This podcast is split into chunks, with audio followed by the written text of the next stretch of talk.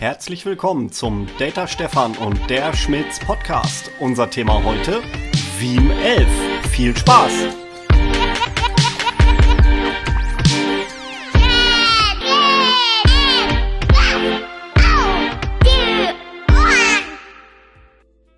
Hallo André.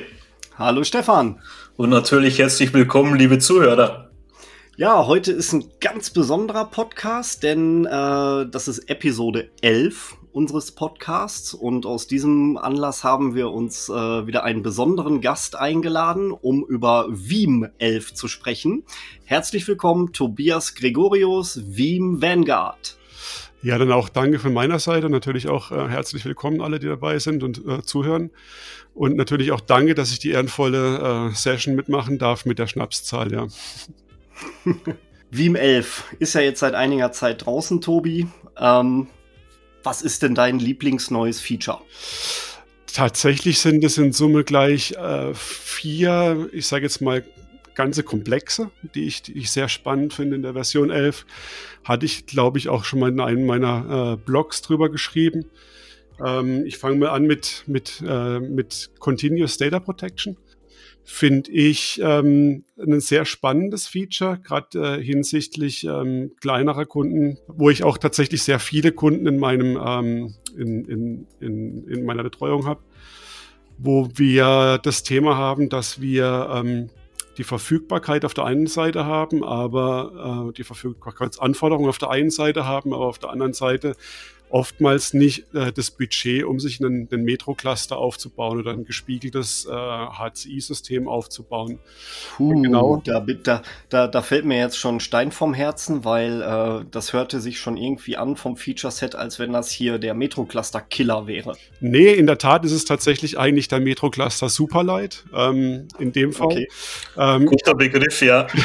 ich habe ich hab hier nicht die Möglichkeit, wie bei einem, äh, sage ich mal, NetApp Metro-Cluster, einen transparenten transparenten Failover zu machen, sondern ähm, ich repliziere quasi meine VM von einem ESX-System auf ein anderes äh, ESX-System. Äh, dafür wird äh, von VMware äh, ein, ähm, ein spezieller IO-Stack an, angezapft und äh, die Daten wandern quasi, das kann man sich vorstellen wie so, ein, wie so, ein, wie so eine Weiche in, in zwei Richtungen, werden dann zwischengecached und auf den anderen ESX-Server übertragen, dort wieder angenommen und quasi direkt auf der anderen Seite geschrieben. Also äh, die Daten wandern quasi synchron zum anderen ESX-Server. Somit bekomme ich ähm, natürlich eine extrem äh, geringe äh, RPO-Zeit, weil ich ähm, Nee, weil ich halt quasi äh, maximal wenig Daten verliere. Die werden ja auf der anderen Seite sofort geschrieben. Auf der anderen Seite natürlich aber auch eine relativ schnelle RTO, aber nicht so, dass es eben transparent ist, sondern die Maschine muss dann oder die VM muss dann auf der anderen Seite erst äh, gestartet werden. Und das ist quasi die Ausfallszeit, die ich halt habe. Plus natürlich auch den Lag, den ich äh, vielleicht auf irgendeiner größeren Strecke, wenn es jetzt quasi nicht innerhalb des Campus ist, sondern mhm. vielleicht eine größere Distanz natürlich auch noch mit habe. Wie ihm spricht, von 15 Sekunden sollte man der, der ganzen Geschichte schon, äh, schon äh, geben. Das heißt, meine, meine maximale Datenverlustzeit ist, ist so im Bereich 15 Sekunden. Man kann es aggressiver fahren, aber dann sollte natürlich auch alles entsprechend von der Infrastruktur her passen. Okay, also quasi ein aufgebohrtes, ähm, das, was wir sonst unter normaler Replication verstanden haben, das ist jetzt aufgebohrt, dass es halt äh, fast synchron ist und ähm, für, den, für den kleineren Mittelstand geeignet, um dort höhere Verfügbarkeiten zu erzeugen. Genau, also schön, dass du das Thema Replika ansprichst. Das mhm. Thema Replika hat natürlich nochmal einen Vorteil, wenn wir das jetzt klassisch mit einem Veeam-Job vergleichen, hat die Replika natürlich nochmal den Vorteil, dass sie erstmal eine Applikationskonsistenz erzeugen kann und diese Applikationskonsistenz dann auf die andere Seite zu übertragen. Dadurch habe ich natürlich aber auch einen, einen, einen höheren, sage ich mal, Impact auf mein Storage-System, weil ich muss ja erstmal einen VMware-Snapshot erstellen und Applikationskonsistenz erstellen und so weiter und so fort und ähm, das auf die andere Seite übertragen, also die Deltas übertragen. Und das Schöne ist, deswegen ist der Einwurf jetzt gerade sehr gut, ich kombiniere quasi mit CDP auch diesen Replika-Ansatz. Das heißt, ich kann in einem CDP-Job sagen, äh, mach mir dann trotz alledem noch ähm, klassische Replika-Punkte. Und ich habe dann auf der anderen Seite die, die klassischen äh, Replika-Snapshots stehen und kann dann auch nochmal auf die Applikationskonsistenzen zugreifen, wenn ich sie dann brauche. Denn ein normaler CDP-Replika ist halt wie Maschine ausschalten, weg äh, und mhm. äh, auf der anderen Seite halt wieder da. Und ähm, entweder die Datenbank überlebt, oder sie überlebt es halt nicht und dann kann es halt sein, dass ich dann nochmal irgendwas nachfahren muss im allerschlimmsten Fall. Also auch hier natürlich immer ein, ein POC auf jeden Fall äh, unbedingt äh, empfehlenswert, ja. Das hört sich sehr gut an. Dann kann ich mir auch wahrscheinlich den Site Recovery Manager sparen von VMware, oder? Den Site Recovery Manager von, von VMware kann man sich mit Sicherheit sparen. Was man überlegen könnte, sich noch oben drauf zu packen, aber da könnte man einen ganzen eigenen Podcast damit zu füllen, äh, ist natürlich ähm, den äh, Veeam Orchestrator vielleicht mit dazu zu nehmen für, einen, für ein mhm. bestimmtes Set von VMs, weil da kann ich das Ganze natürlich dann auch nochmal automatisieren. Inklusive, wenn ich ein NetApp-System habe und beispielsweise dann zusätzlich noch mit Snap Mirror arbeite, könnte ich dann hingehen und sagen, brich mir so einen Spiegel auf, den, auf der anderen Seite aus, registriere mir die VMs automatisch und fahre sie mir auf der anderen Seite hoch. Dann könnte man quasi so ein zweigleisiges Konzept fahren. Äh, die, die wichtigen VMs mache ich mit CDP und mhm. die anderen mache ich beispielsweise mit einem äh, ähm, asynchronen NetApp-Spiegel auf die andere Seite und fahre dann halt im Desasterfall hoch. Und das Ganze kann ich halt eben auch schön automatisieren. Äh, Tobias, ich muss jetzt, ich muss jetzt hier mal ganz kurz dazwischen gehen. Ihr wisst ja, dass unser Podcast immer nur so um die 15 Minuten ist und wir haben jetzt über fünf Minuten über Continuous Data Protection gesprochen. Veeam hat in der Version 11 über 150 neue Features angekündigt. Wenn wir so weitermachen, dann sind wir morgen noch nicht fertig. Tatsächlich, also, sind, sogar, tatsächlich sind sogar 21 Seiten in Größe 11 geschrieben. Also von dem her wird man wahrscheinlich. Ja, siehst du mal, alter Schalter. Nächstes Thema, Reliable Ransomware Protection. Was ist das denn? Ja, also erst einmal, wir sind ja auch heute in, dem, in, in der, in der Schnapszahlenversion, von dem her, wenn wir ein bisschen überziehen, werden die Hörer bestimmt noch nicht böse sein. Äh, Reliable Ransomware Protection ist äh, auch eins meiner, meiner neuen ich sage jetzt mal Lieblingsfunktionen, wobei da man auch immer ein bisschen aufpassen muss. Da geht es darum, dass man ähm, in, in der äh, in der aktuellen Security-Lage ja oftmals sieht, dass die, die Kryptotrojaner nicht unbedingt äh, dumm sind, sondern die sagen sich, warum soll ich denn anfangen beim, bei meinem Primär-Storage? Ich kann erstmal schauen, was habe ich denn so an Backups rumliegen und komme ich da vielleicht irgendwie dran? Kann ich die vielleicht zuerst mal verschlüsseln? Kann ich mich da vielleicht auch irgendwie einnisten, um dann quasi auch mal mich zu reaktivieren? Und äh, um genau das geht es eigentlich bei diesen, äh, bei diesen äh, Resilient äh, Ransomware Protection. Ein, Eckpfeiler, da wir jetzt äh, auch wieder begrenzt in der Zeit sind, spreche ich quasi nur mit diesem einen Eckpfeiler mit dem mit der Ransomware Verschlüsselungs, ähm, mit dem Verschlüsselungsschutz ähm, mal an. Da geht es in der Tat darum, dass man quasi ein äh, Linux-Repository, was ja schon mit der Version 11 dazu kam, auch da gab es ja schon die Möglichkeit, mit XFS zu arbeiten, was man mit RAFS vergleichen kann, also diese Platzsparmechanismen zu nutzen, dieses, äh, dieses Verlinken von synthetischen Backups. Das hat man quasi nochmal eine Stufe aufgebohrt und gesagt, ja, du musst das jetzt nochmal ein bisschen weniger technisch erklären. Also sprich, das Repository, wo ich meine Daten drauf ablege von Veeam, ist dann kein Windows-Filesystem mehr, genau. wo Kryptotrojaner drauf losgehen und verschlüsseln, sondern es ist quasi ein Linux-Dateisystem, wo es wenig bis gar keine Ransomware für gibt.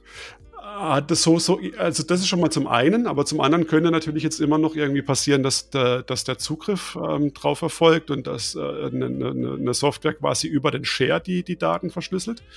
Und genau da greift eben dieses Hardened Repository. Ich kann, auf, deswegen musste ich ein bisschen weiter ausholen.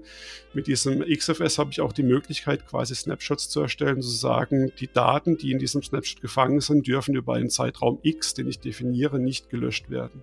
Mhm. Genau das kann ich eben mit Veeam antriggern. Das heißt, ich baue mein Linux-Repository mit so einem One-Time-Passwort rein das heißt, ab dann ist diese, diese, diese Verbindung zum Veeam-Server quasi nur noch über diesen einen Data Mover Service äh, gekoppelt. Das heißt, rein theoretisch kann ich sogar SSH abschalten.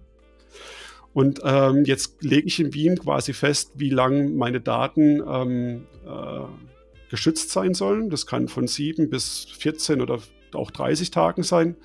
Und ab dem Moment kann äh, auch einen User, der sich jetzt auf dem Linux-System anmeldet, die Daten nicht mehr löschen oder mhm. nicht mehr überschreiben. Das ist quasi wie so eine Warm-Funktion, kann man sich das vorstellen, ja.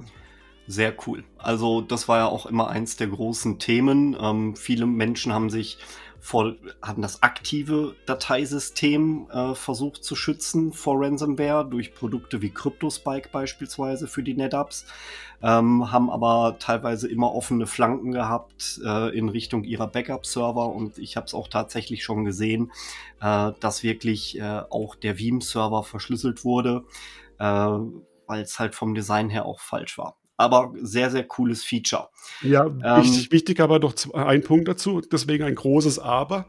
Ähm, das empfehle ich tatsächlich nur Kunden, die auch so ein bisschen Linux-Know-how haben, weil man muss ein Linux-System dafür installieren, betreiben und das Housekeeping auf diesem Linux-System, also sprich Updates einspielen und so weiter, sollte getan werden. Auch wenn mal irgendwas damit nicht funktioniert, sollte man schon grundsätzliche Linux-Kenntnisse haben wenn man auf so einen, äh, auf so einen Repository-Speicher vielleicht äh, schielt und ähm, man sagt, ich möchte trotz alledem äh, eine, eine, Unverwundbarkeit haben und ich möchte aber, oder ich habe keine Linux-Skills im Haus, sollte man sich eher vielleicht mal mit dem Thema Extra-Grid-System beschäftigen. Die machen das auch, aber halt im Appliance-Gedanken mit Clicky mhm.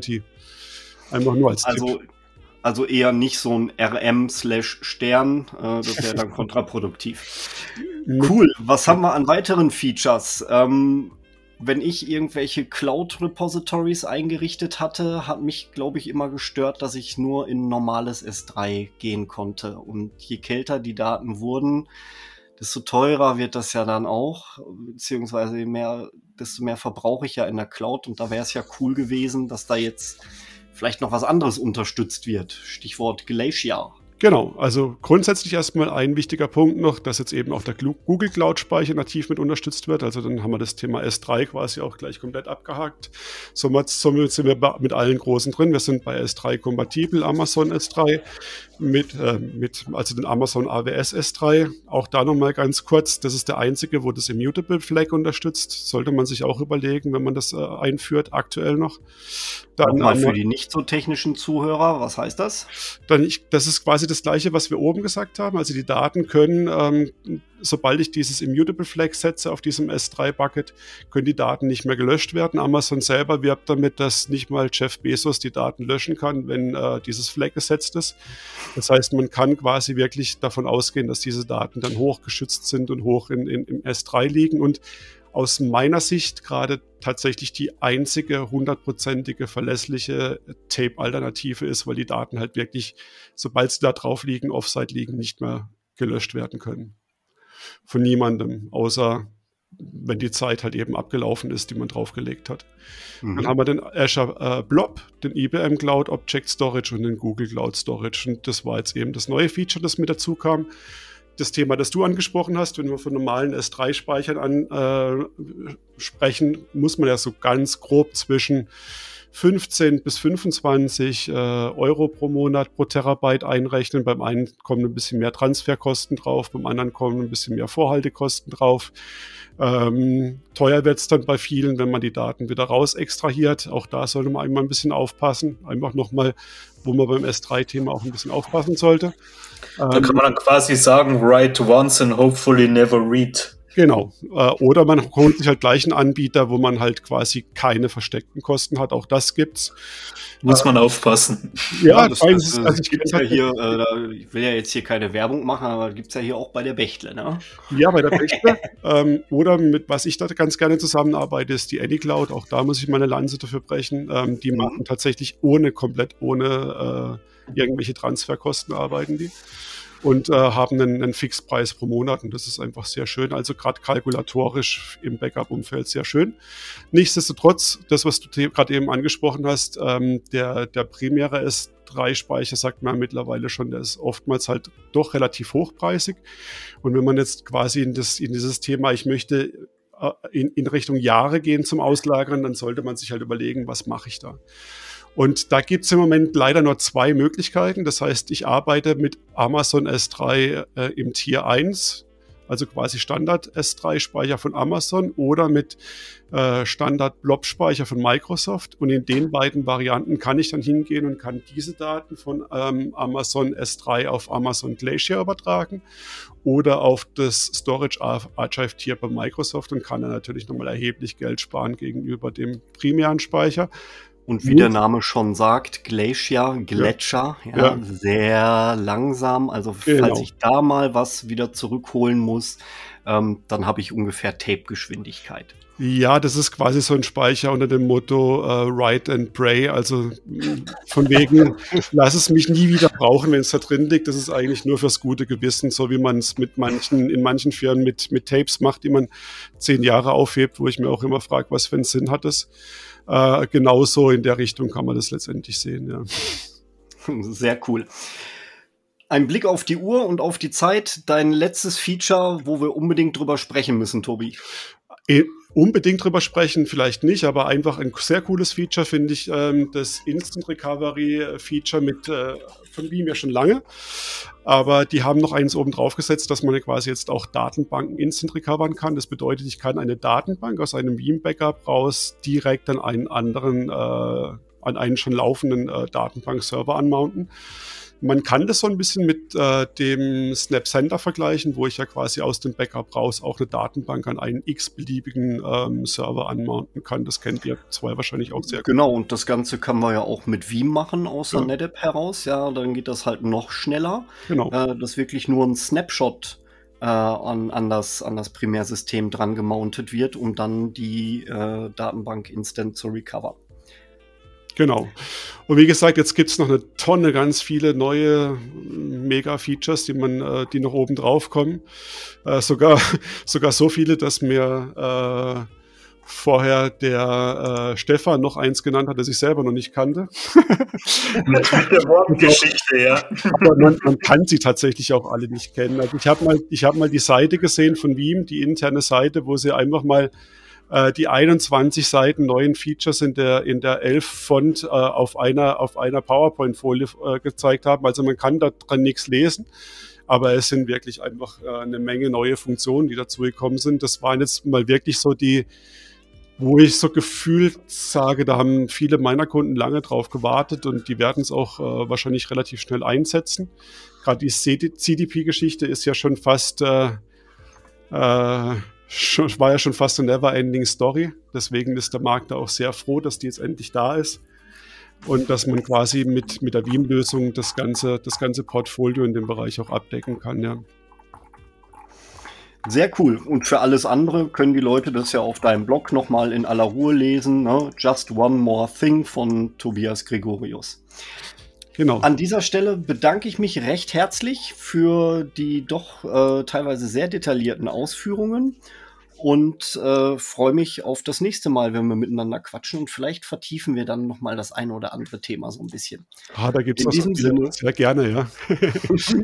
Bis demnächst. War wieder super, Tobias. Dankeschön und danke, liebe Zuhörer und bis demnächst. Macht's es gut. Ciao zusammen. Servus. Servus, war mir wie immer eine Freude. Macht's gut.